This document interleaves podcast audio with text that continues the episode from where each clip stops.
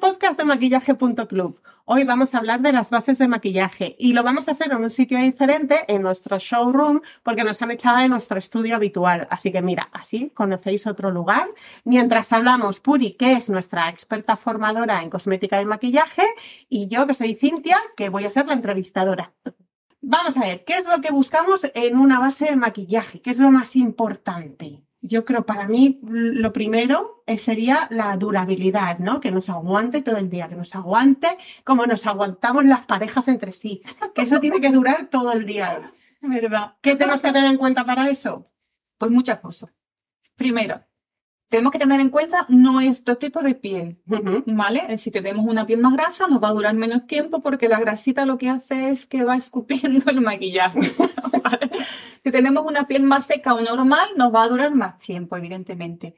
Pero yo pienso que en una base de maquillaje, aparte de la durabilidad, tenemos que tener en cuenta que cubra bien las imperfecciones y también que nos dé luminosidad, que se vea homogénea, que veamos una piel lisa, luminosa. Es decir, que hay muchita- muchas cosas que decir sobre la base de maquillaje. Hay muchas cosas. En cuanto a la cobertura, Wow.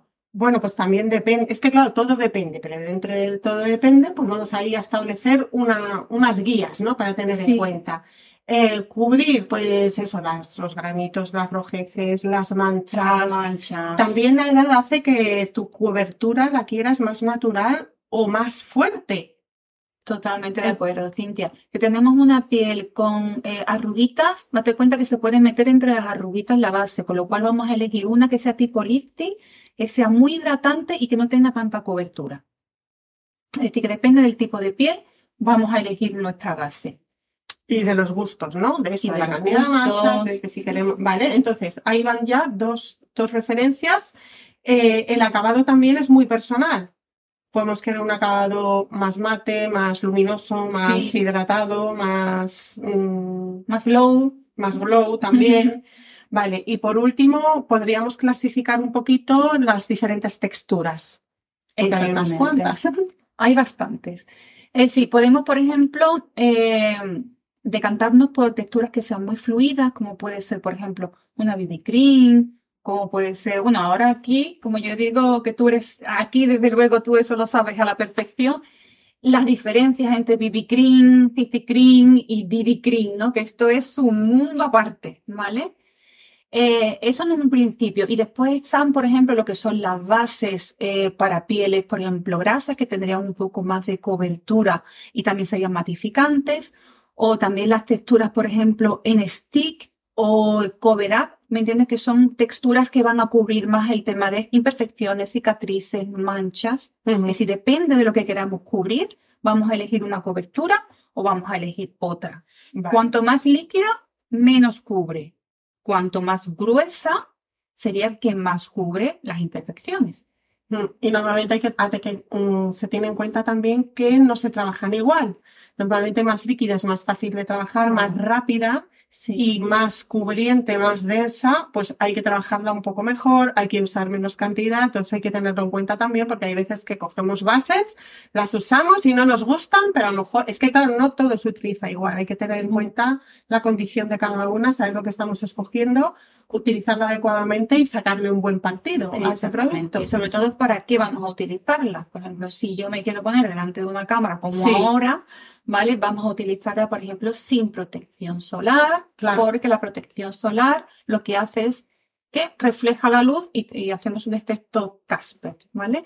Entonces, si yo lo que quiero es eh, una, salir por la noche, que ahí digamos como que todos los gatos son del mismo color por la noche, es decir, podemos utilizar más cantidad, por ejemplo, de base, ¿no? Porque nos va a cubrir mejor. Ahora, si vamos por el día, pues la base va a ser mucho más fluida, no se va a notar tanto. Decir, que depende para qué vamos a utilizarla. Vamos a utilizar también eh, una base más cubriente o una base más, más sencilla.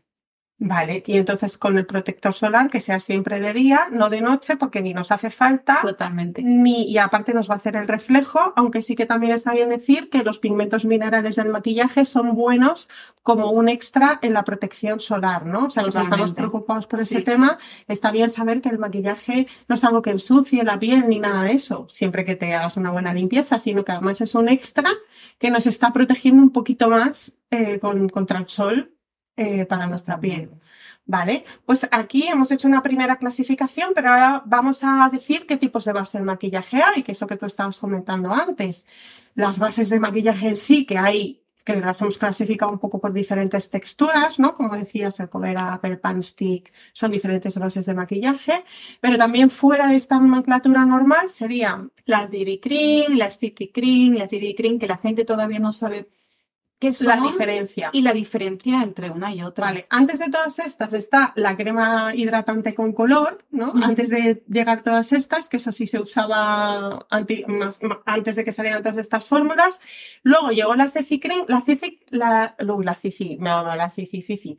La BB, la BB Cream llegó la primera. Y esto en realidad, aunque la ha puesto muy de moda la cosmética coreana, el origen está en Alemania que eh, una dermatóloga que la utilizaba mucho para hacer los, después de los peeling químicos, la piel se quedaba súper agredida, necesitaba algo para protegerla, que la hidratara y además disimular un poco, mm, pues cómo se te queda reventada la piel, ¿no? Y con, como con esas cicatrices y tal. Y entonces se, creó un poco la BB Cream para cubrir todo eso, esa hidratación, esa protección eh, y, esa ligera cobertura con un poquito de color. Sí, Cintia, eh, la BB Cream es un, digamos, es casi como una crema con color, ¿vale? Lo que pasa es que suele tener muchas veces protección también, un extra. Suele tener poca cobertura o media cobertura y generalmente lo que hace es dar un tratamiento. Es como si sustituyéramos la crema. Mm. hidratante por el, eh, digamos, la BB Cream en sí. Sustituye el color y la crema, ¿vale? La CC Cream eh, digamos que trabaja un poquito más el color, tiene algo más de cobertura. Entonces aquí podemos en- encontrar también igual 250.000 tipos de CC cream. Y la cream lo que hace que esta es como más tratamiento, ¿vale? Ya tiene componentes como ácido hialurónico, antioxidantes, efecto antiedad. Entonces cada una tiene, digamos, se parecen todas mucho porque no, no suele ser la cobertura de un maquillaje, suele ser una cobertura, mm, digamos, más bajita, más ligera, pero que cada una tiene unas propiedades diferentes. Mm. Mi favorita es la BB. Bueno, la DD es em, Daily Defense, que, que se relaciona con esto del tratamiento. O sea, cada una en realidad, si vemos lo que significa, lo podemos asociar y a lo mejor nos es más fácil también. Pero eh, la- mi favorita es la BB. ¿Cuál es la tuya? O yo es la que suelo usar. Yo utilizo la BB Cream. Generalmente porque eh, encontrar la Cream en el mercado es más complicada. Pero bueno, yo todo lo que tenga eh, protección para la piel y efecto antioxidante, pues a mí eso es súper importante. A mí también me gusta mucho. Pues eh, luego, según el tipo de piel, que es lo que estábamos hablando antes, ¿cómo vamos a elegir nuestra base de maquillaje? Porque claro, es lo que hemos dicho al principio, que a veces tenemos problemas, pero muchas veces el problema es por no haber elegido adecuadamente según el tipo de piel. Totalmente, totalmente. Empezamos con la piel seca, por ejemplo, ¿qué buscamos para una piel La seca? piel seca, tanto la piel seca como la piel madura, que ya tenemos arruguitas y todo lo demás, tenemos que utilizar una textura bastante fluida y que tengan componentes que sean antiedad o que tengan componentes que sean muy hidratantes. Lo que vamos a conseguir es una cobertura bajita, porque no nos interesa de que el- las arruguitas, a lo que te digo, se, se intensifiquen, ¿vale? Después, eh, lo que son para las pieles grasa, que generalmente suele escupir el maquillaje, porque Sí. realmente la grasa lo que hace es que va deteriorando el maquillaje a lo largo del día, tenemos que elegir una que sea específicamente para este tipo de piel, es decir, las matificantes. Suelen tener, por ejemplo, kaolín, suelen tener un tipo de ingredientes que lo que hace es matificar, absorber el exceso de grasa y nos dura pues muchísimo más que si no lo utilizáramos Claro, porque lo está controlando, si no empiezan a salir brillos. Exactamente. Vale. Y también tenemos las, las cover up, las que, las que mm, tienen primero mucha cobertura o las que duran mucho, ¿vale? Incluso pueden estar combinadas entre sí. Es decir, que hay bases que te van a cubrir lo que son imperfecciones, eh, lo que son cicatrices, lo que son manchas. Este tipo de, digamos, de bases suelen ser las cover up o bases que tengan una cobertura alta. Y después hay bases que, que te lo cubren todo, incluso lo que son eh, tatuajes, ¿vale? Que suelen ser más un, una textura stick, ¿vale? Es muy densa, muy densa. Es decir, que vamos a tener bases para todo tipo de problemas. Antes estaba el pan stick este eh, que se utilizaba mucho en teatro, que es que eso era como una barra que se te quedaba ahí un espesor terrible, pero claro, es que ahora hay tanta textura tan madera, sí, además. Pero ahora ya tenemos unas coberturas muy altas sin que parezca que llevamos un cartón ahí pegado. Totalmente. O sea que esto está, muy, muy conseguido. Tenemos para La, cuando has dicho las cover up, eso claro, eso es un problema y no un tipo de piel. ¿O qué buscaríamos? Ahí sería, por ejemplo, una piel, por ejemplo, que tenga granitos, que tenga muchos granitos y nosotros queramos que se vea la piel lisa. Entonces lo que hacemos es utilizar este tipo de base para que no se vean granos. O por ejemplo, gente que tiene muchas manchas, podemos hacer lo mismo. Pero tenemos que tener en cuenta que este tipo de bases eh, con el tiempo se acartona, acartona la piel, es decir, reseca la piel porque es demasiado gruesa, ¿vale? Entonces aquí tenemos que utilizarla pues con un poquito de precaución, ¿vale? Vale, y otra cosa más te iba a preguntar. Eh, bueno, en la piel grasa, eh, que has dicho unos cuantos ejemplos, pero si pudiéramos tener en cuenta si tiene agentes antibacterianos, también sería una buena opción, ¿no? O ver que es oil free. Totalmente. Date cuenta que la piel grasa muchas veces, no siempre, va asociada también a problemas de acné y bueno, lo que es una secreción eh, sebácea exacerbada.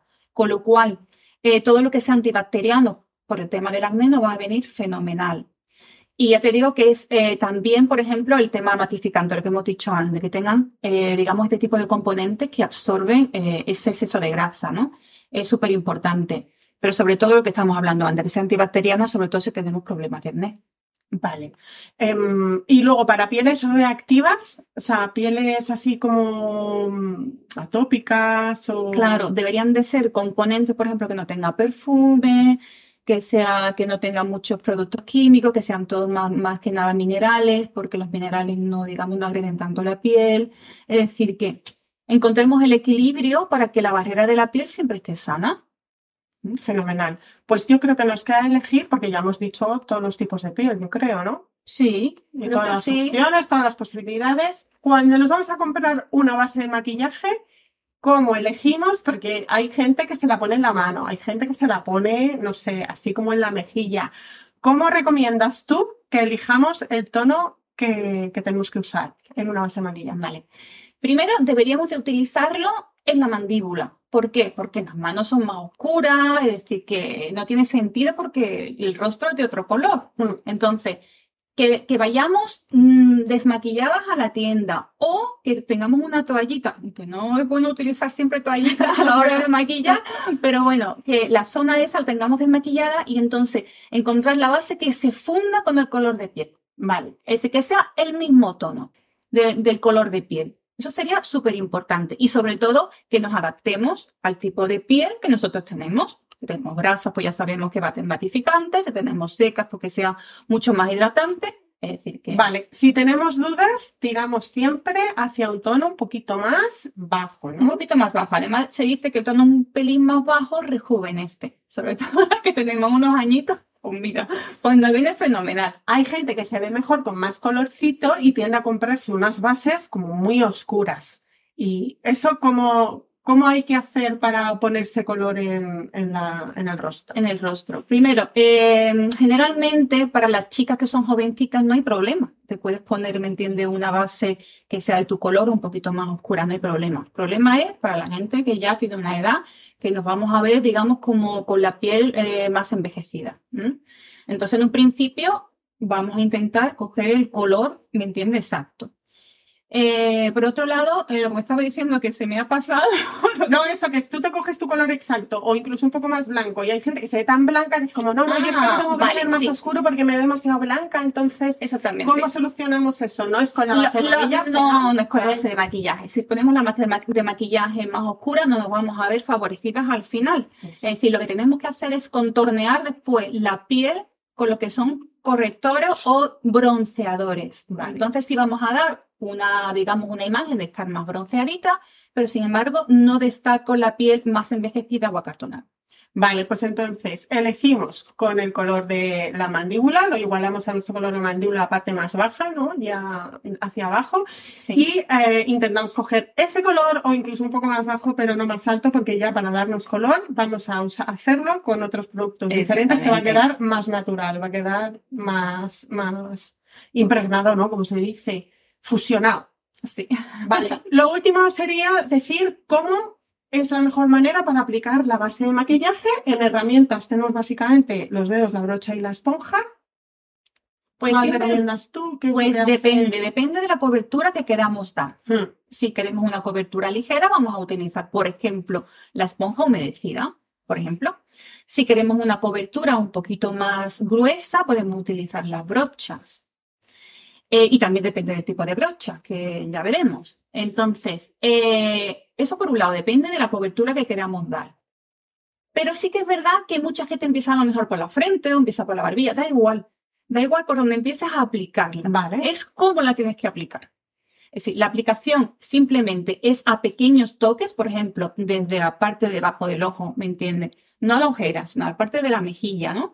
Hacia la parte, por ejemplo, de la sien, ¿no?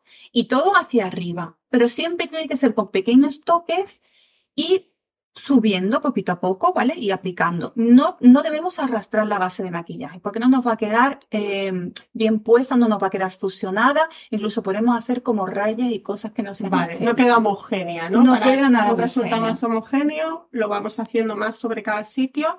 En la zona del cuello, que es una cosa más ligera, ahí sí se Ahí puede, sí podemos arrastrar sí un poquito. podemos- Para fusionar, ¿me entienden lo que es el color del, del rostro hacia el cuello? Sí podemos arrastrar un poquito. Ahí perfecto. Vale, yo voy a hacer mi combinación favorita, que es usar brocha para no mancharse y luego usar la esponja Perfecto. húmeda. Y además, incluso si te equivocas de color o te queda una raya o lo que sea, es que de verdad que la esponja humedecida es mágica para igualar, para quitar errores, para... Totalmente. que yo lo veo súper necesario, lo de la esponja. A mí es lo, lo que más me gusta. ¿Tú qué Sí. recomiendas? Bueno, depende, pero... Yo recomiendo cuando, por ejemplo, para mí, que mi piel es madura, ¿vale? Yo lo que voy a hacer Yo no, siempre... yo seré adolescente. Ojalá, ojalá.